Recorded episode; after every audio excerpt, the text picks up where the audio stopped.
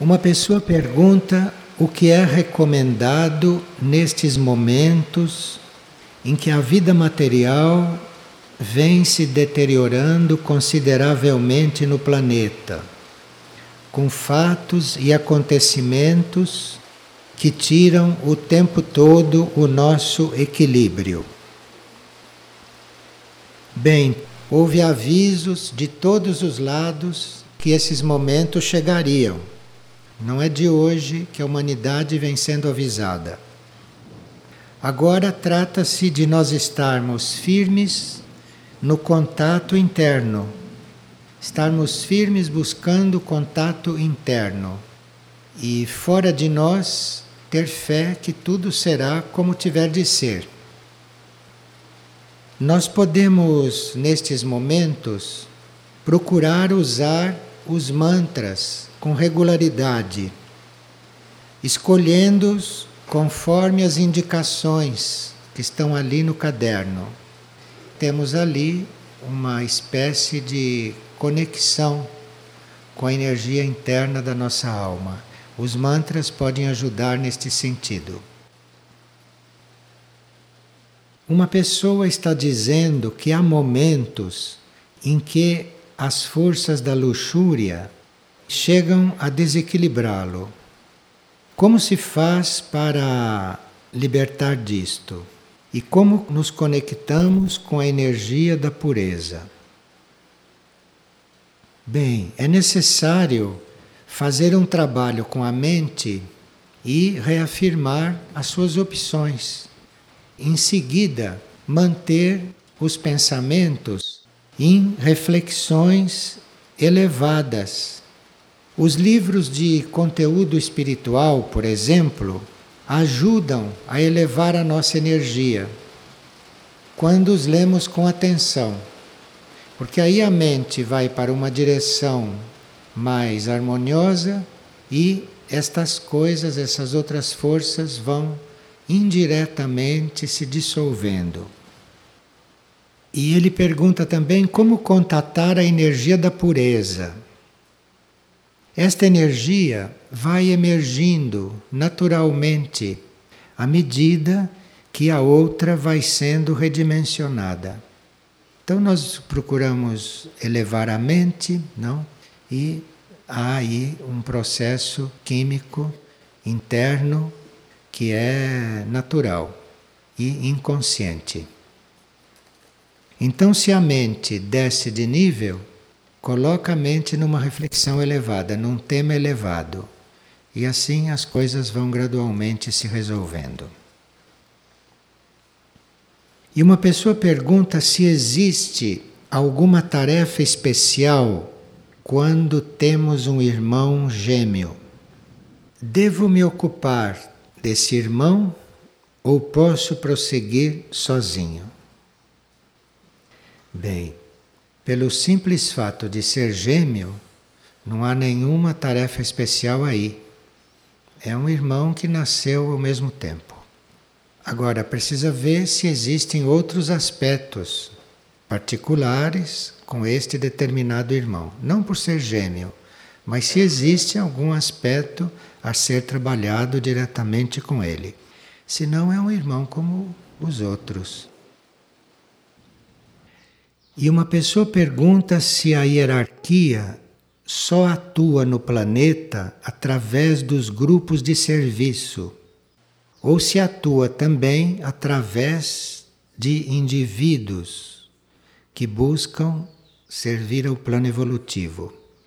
Sim, a hierarquia atua através de grupos e atua também através de indivíduos. E a pessoa pergunta: quando nós alcançamos um certo equilíbrio no alinhamento dos corpos, qual é o centro planetário que acompanha o nosso processo? E como isso se dá? será aquele centro planetário com o qual nós tivermos um karma favorável para isto. Cada um tem também um karma neste campo. E as naves se encarregam de fazer esses contatos.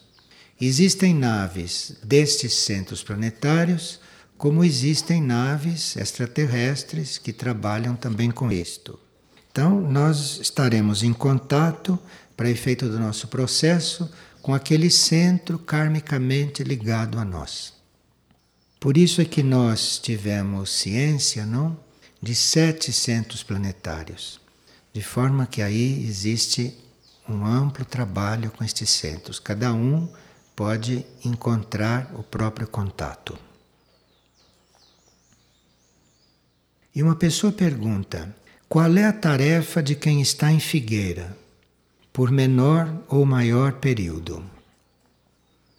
Figueira é um estado de consciência e é um estado de consciência de equilíbrio geral, de equilíbrio em todos os níveis.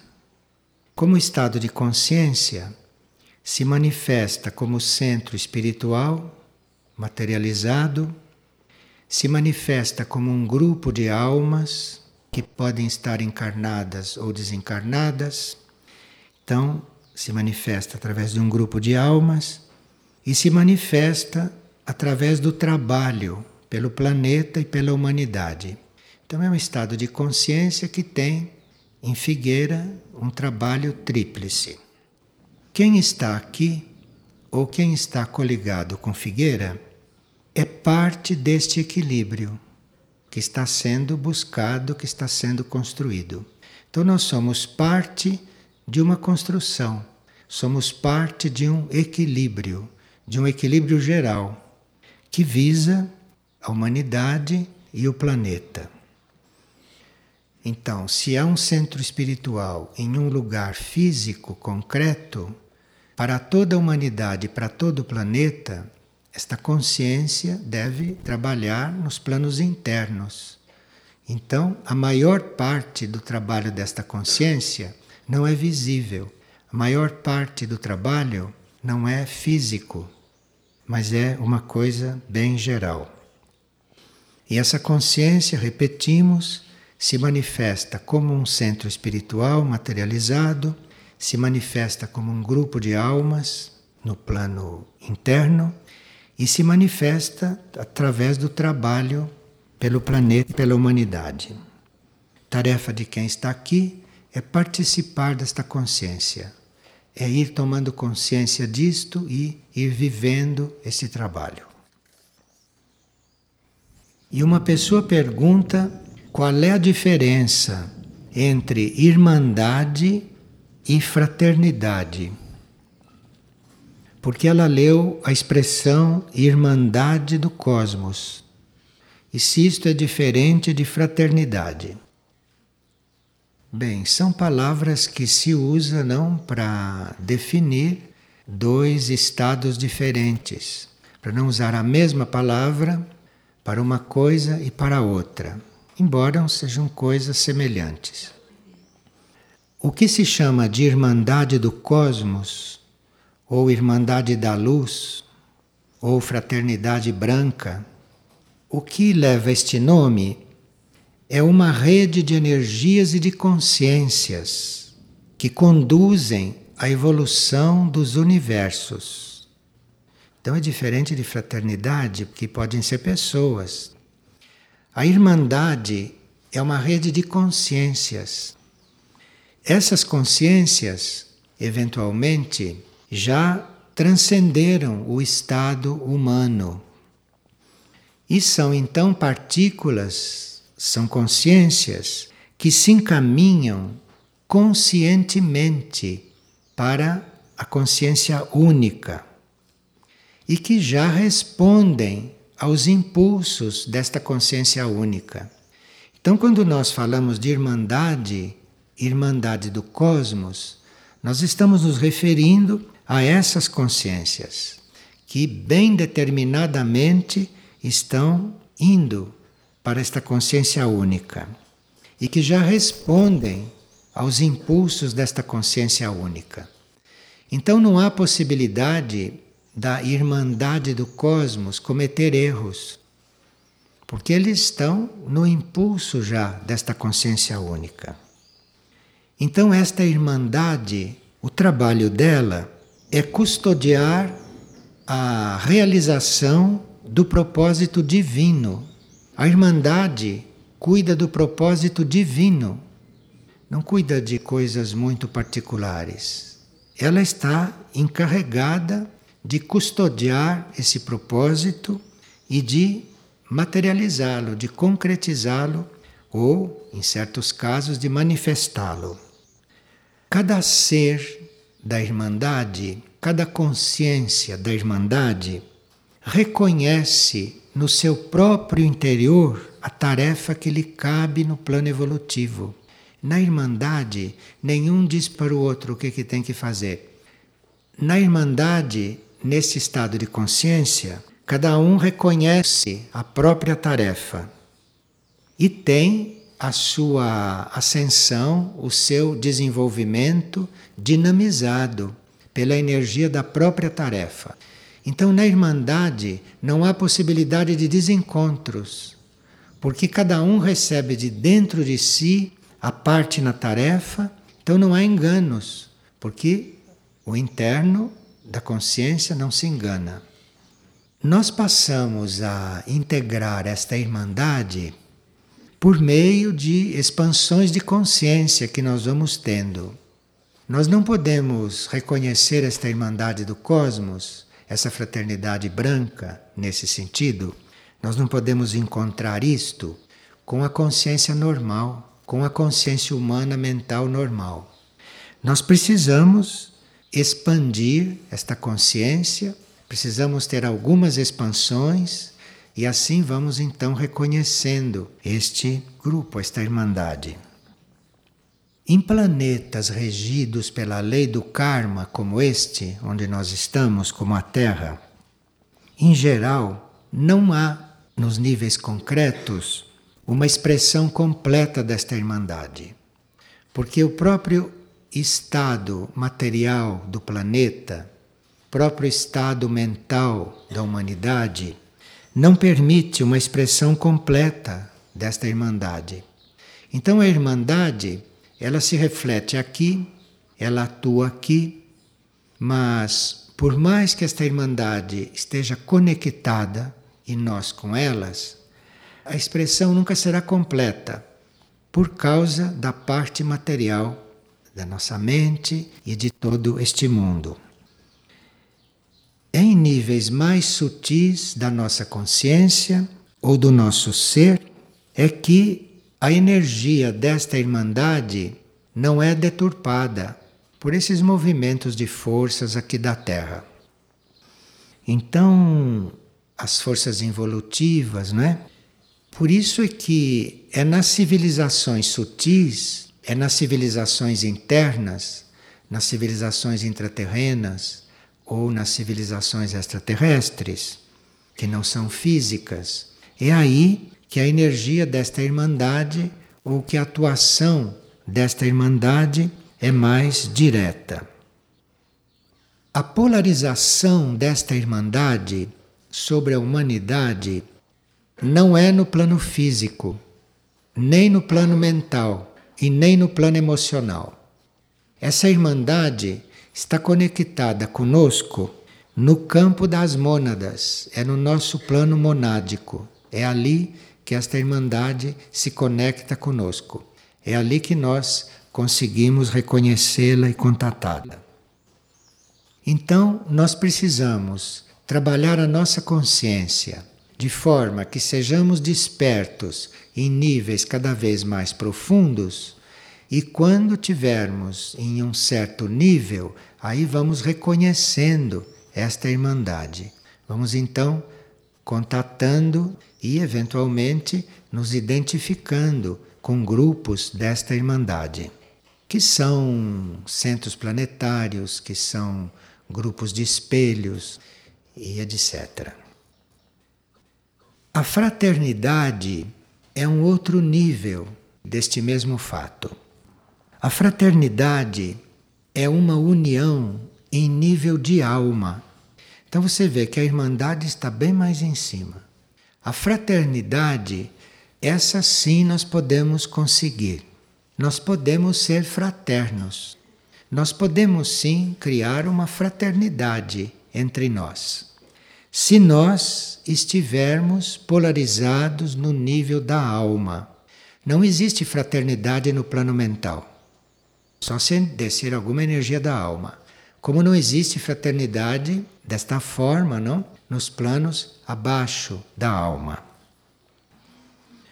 Para nós sermos fraternos, ou para nós estarmos nesse estado de fraternidade, nós não necessitamos de nada externo. Nós não necessitamos de condições psicológicas, nem de condições sociais, não precisamos de condições culturais. Isso pode não ter nada a ver com fraternidade. Fraternidade são as almas se reunindo, as almas se conectando. Então, se você está buscando a sua alma, se você está começando a se abrir, a se conectar com a sua alma, você vai entrando na fraternidade. Você vai conseguindo esta fraternidade. E essa fraternidade, quando começa a se manifestar, ela é um amor de uma profundidade que nós não conhecemos mentalmente, nem corporalmente e nem emocionalmente. Esta fraternidade tem uma profundidade de amor e de impessoalidade nos contatos que é desconhecida para a humanidade. Então, a humanidade, quando vai chegando em nível da alma, ela vai conhecendo esta fraternidade, que é uma profundidade de amor e uma impessoalidade que ela não conhecia, que ela vai descobrindo. Essa fraternidade nós não vamos conseguir por uma decisão mental. Nós não vamos decidir ser fraternos e começarmos a ser fraternos, não. Nós vamos buscar a alma e a alma é que tem esta energia da fraternidade. E esta fraternidade verdadeira só acontece, só surge na humanidade naqueles que começam a manifestar a alma. Então, se existe alguém que é fraterno, aquilo é a energia da alma dele, que já está ali fluindo, que já está ali acontecendo. Porque nas nossas melhores intenções, fazendo os nossos atos mais nítidos, corretos e de acordo com a nossa consciência humana, nós podemos não estar sendo fraternos nós podemos estar agindo corretamente, mas não estamos sendo fraternos se aí não tiver energia da alma. Então nós temos que realmente, se queremos o bem do outro, se queremos amar, se queremos servir, nós temos realmente que ser fraternos. Agora, ser fraternos não é algo que você resolve mentalmente que aí você não consegue. Tanto assim que você toma uma atitude com uma pessoa correta e não fraterna, que não tem nada de fraterna. Então a fraternidade não está aí. Fraternidade está num outro plano, está num outro nível. E esse nível nós podemos alcançar. Esse nível nós podemos, com o tempo, com a experiência, com o trabalho, podemos atingir um dia este nível. Nesse estado de fraternidade, isto é, nesse estado de alma, não? Nesse estado, nós podemos começar a conscientizar a presença da hierarquia. A hierarquia não tem como se fazer presente na nossa mente e na nossa consciência a não ser através da nossa fraternidade. Nós precisamos já ser fraternos. Note que ser fraterno não quer dizer ser bom, não quer dizer ser correto, não quer dizer ser exato. Você pode ser um grande juiz e não está sendo fraterno. Não está sendo fraterno porque não está vindo da alma aquilo tudo. Ele está faltando energia da alma. E é só neste estado fraterno, que é acessível ao ser humano, é só nesse estado fraterno que nós vamos então podendo conscientizar a hierarquia e a presença da hierarquia. Fora desse estado, A hierarquia para nós é uma teoria, é uma notícia, é uma informação. Mas sentir mesmo, perceber, estar com a hierarquia conscientemente, isto só é possível no estado de fraternidade. Você estando realmente agindo com aquele amor, com aquela união da alma, não da mente, porque não basta. A mente não tem esta energia. E uma pessoa ouviu aqui outro dia uma partilha na qual se falava sobre o voto da obediência. Então está pedindo que a gente diga mais alguma coisa sobre obediência. Bem, nós temos uma obediência interna, uma obediência espiritual e temos uma obediência externa. Uma reflete na outra. O que nós chamamos de obediência espiritualmente não é você obedecer um outro. Você pode estar obedecendo um outro e ser muito orgulhoso. Você pode estar obedecendo um outro e não estar na obediência. Você está se curvando aquele outro, mas obediente você não é. Obediência é outra coisa. Obediência espiritualmente é nós estarmos observando as leis da evolução que nós conhecemos. Então, se você não está em função de uma coisa evolutiva, você pode estar obedecendo às leis da Terra, obedecendo todo mundo, mas você não está dentro da obediência. A obediência é pelas leis que regem a evolução. É você estar naquelas leis, fluindo com aquelas leis. Então você é um obediente espiritualmente. E nessa obediência espiritual não há nenhuma coerção. Você não é coagido a obedecer. Você não tem nenhuma motivação para obedecer e nem nenhuma obrigação. Então, na obediência humana, eventualmente você tem até necessidade de obedecer, senão as coisas não vão, não se organizam. Mas a obediência espiritual não é isto, não. A obediência espiritual não tem outro motivo a não ser a observância das leis da evolução.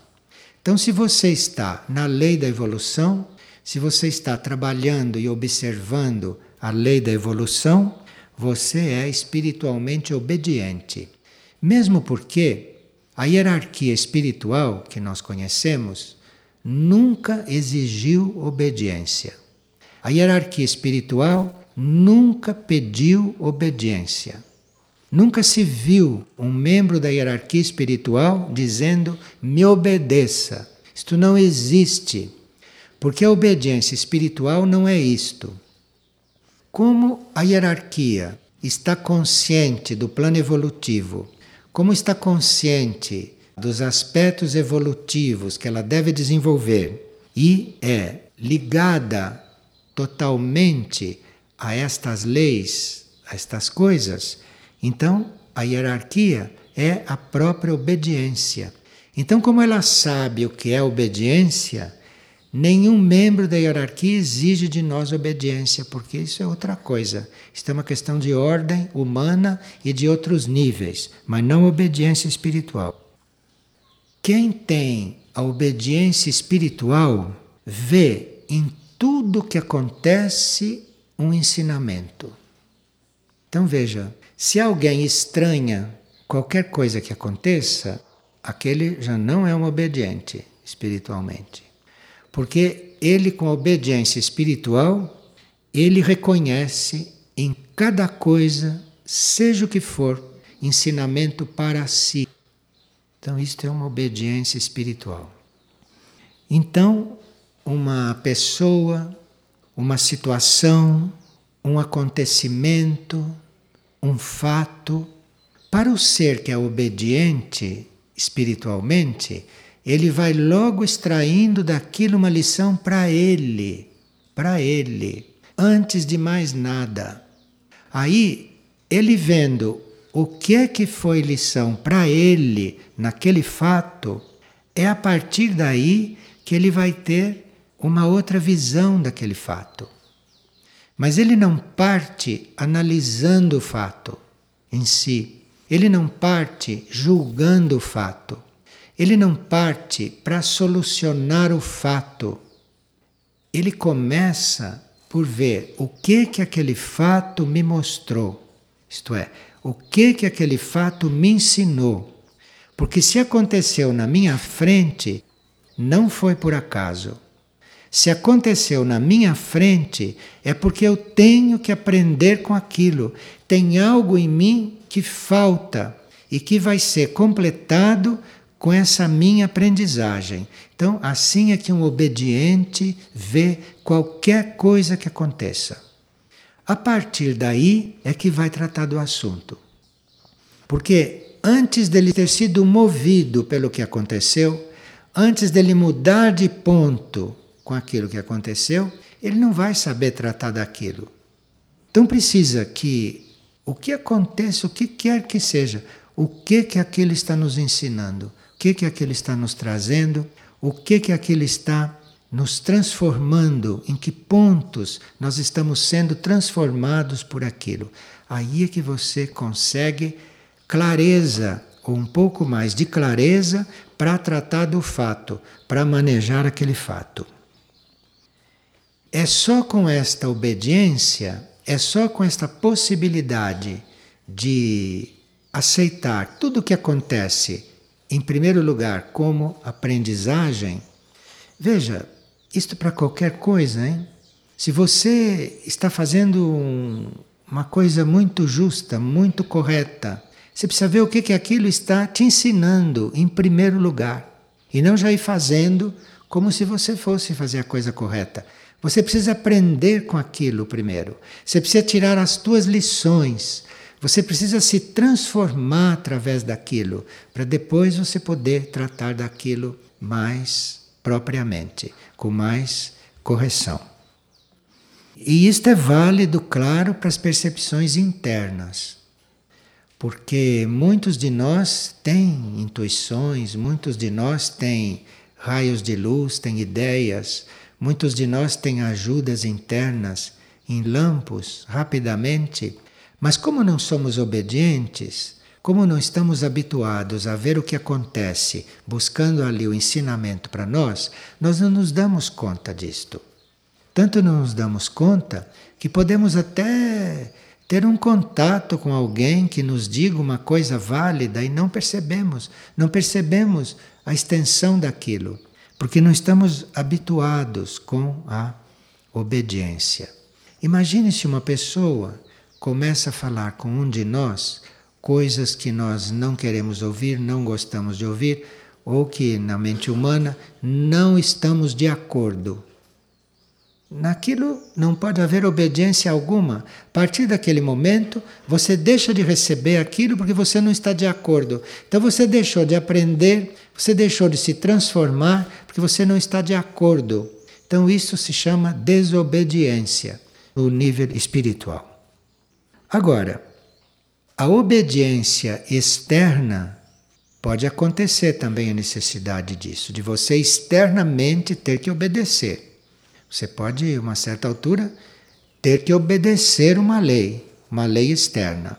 Você faria tudo ao contrário, mas você tem que obedecer uma lei externa. Você tem que obedecer um sinal externo que você veja que é suficientemente útil para você aprender alguma coisa. E ali naquele momento precisa obediência, porque esses sinais externos são tão fortes que nos estão indicando que nós temos que mudar, mudar uma forma de ser, mudar um jeito de pensar, mudar uma forma de agir. Então aquilo acontece para você poder fazer de outro jeito, para você conseguir resolver aquilo de outra forma, para que abra em você um outro ponto de vista que nunca tinha sido aberto antes.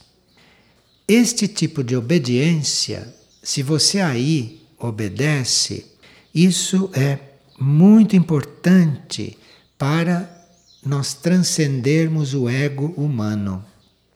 Todas as vezes que você age em coerência com seu ego humano, você pode estar agindo corretamente, né? Esperemos que estejamos agindo corretamente como ego humano. Mas as ações corretas do ego humano não nos ajudam a transcender o ego humano, pelo contrário, nos confirmam esse ego humano. Principalmente porque aí ele fica ainda mais insuflado, porque ele, como ego, estava agindo corretamente. Nós precisamos da obediência, porque se a nossa obediência é treinada, num momento como este, num momento de agir como ego, mesmo corretamente, se nós somos obedientes, verdadeiramente obedientes, vem uma outra voz, vem uma outra onda, vem uma outra proposta, do próprio interno, do próprio alto. Porque esta obediência espiritual é uma flexibilidade. Nós temos que estar em harmonia, nós temos que estar em harmonia com leis. E nós não conhecemos todas as leis. Nós conhecemos uma ou outra lei e seguimos aquelas que nós queremos. Nós não conhecemos as leis. Nós não conhecemos. A lei do amor, por exemplo, é totalmente desconhecida num certo sentido. Então, esta obediência externa é bom que também seja treinada, porque se ela está treinada, ela vai servir em certas situações para você ir além do teu ego. Porque através da obediência, que pode estar pedindo algo que o teu ego não possa nem compreender, através da obediência, você vai desenvolver outros pontos de vista, você vai começar a se deslocar deste ego cristalizado, que age segundo fórmulas. Veja, não estamos dizendo com isto que nós devemos seguir tudo. Não? Que a obediência é seguir o que o, o nosso ego não quer, que a nossa consciência não permite. Nós não estamos falando disto. Isto tudo é implícito. Agora, isto tudo que foi falado é algo que nós precisamos eventualmente refletir sobre isto e ver até que ponto nós estamos sendo obedientes diante de leis e diante de planos que nós desconhecemos. E por desconhecer essas leis e por desconhecer esses planos, nós não somos obrigados a fazer, porque não conhecemos. Mas a obediência faz com que isto que você não conhece se apresente, vá ficando claro, você vai ter oportunidade de se ampliar, de mudar. Percebe a extensão da obediência?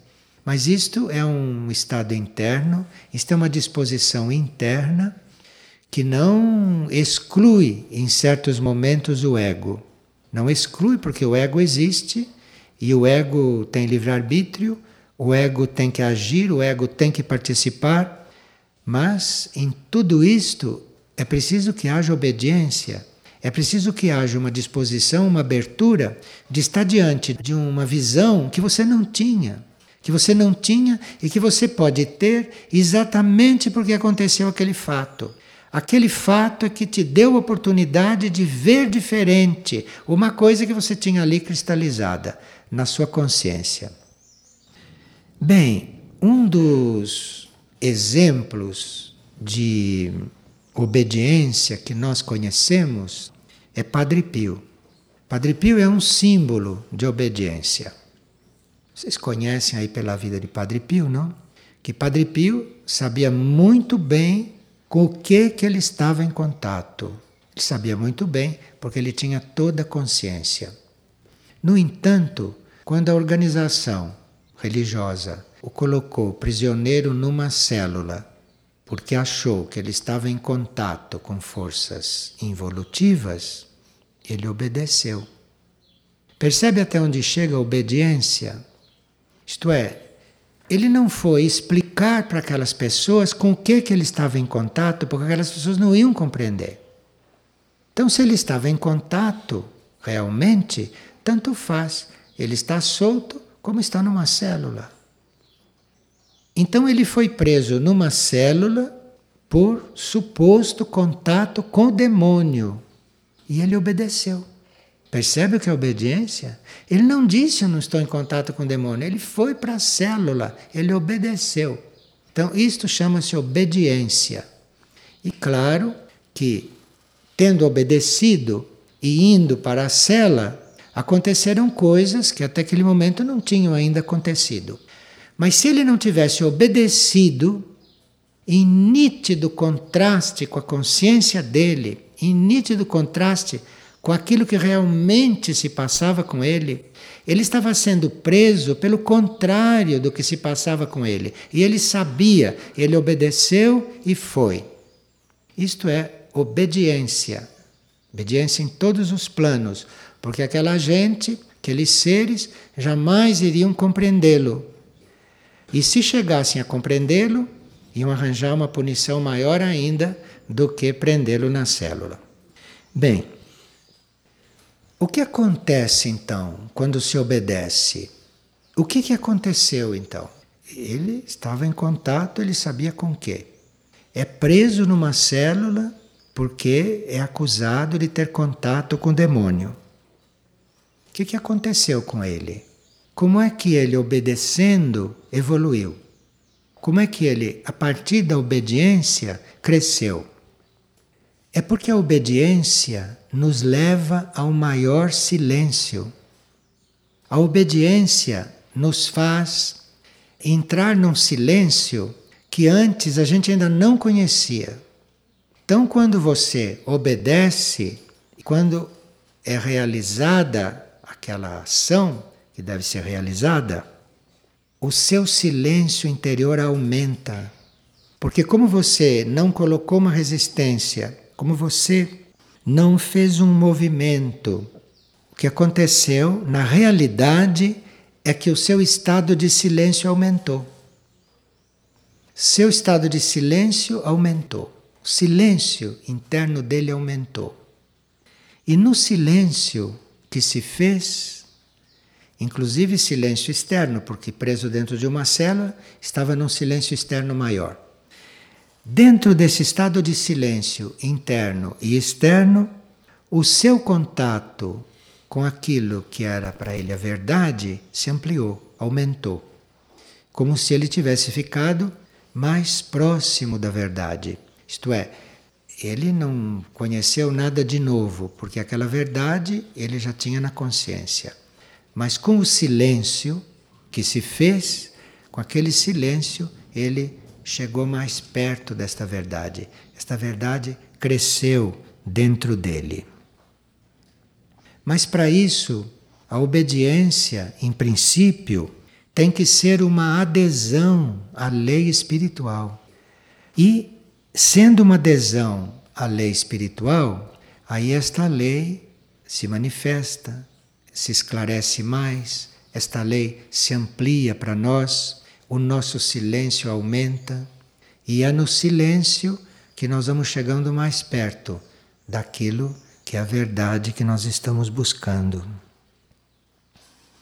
Quando nós fazemos um movimento deste, a obediência não é mais um, um exercício, a obediência não é mais uma ação somente nossa, não é mais um, uma escolha nossa, mas a obediência se torna uma necessidade para nós.